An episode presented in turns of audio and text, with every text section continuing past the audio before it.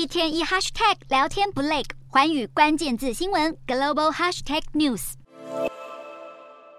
放眼望去，好几万名示威者冒着风雨涌入街头，举着以色列国旗，还大声敲锣打鼓以示不满。整个以色列首都特拉维夫市中心躁动不安。以色列民众高喊“国家民主”遭受攻击，这是去年反政府示威遍地开花以来规模最浩大的一次。群众如此愤怒，正是因为新上任的极右翼总理纳坦雅胡计划在任期内赋予联合政府任命高等法院法官与重组最高法院的权利，甚至允许议会推翻最高法院判决。纳坦雅胡以维护政府三权的名义，大推极具争议的司法改革，被以色列人民批评是打击司法系统的独立性，助长腐败，阻碍少数民族权益的行径。就连前任与现任高等法院院长，还有总检察长，也率领数百位法官律师带头反对。示威法官炮轰这项计划只会给政府更大的控制权，是对法治社会肆无忌惮的攻击。纳坦雅胡政府自上任以来，就因为犹太复国主义盟友对少数民族的排斥而招惹外界批评。如今政府还企图掌控司法系统，以色列人权黑纪录恐将再添一笔。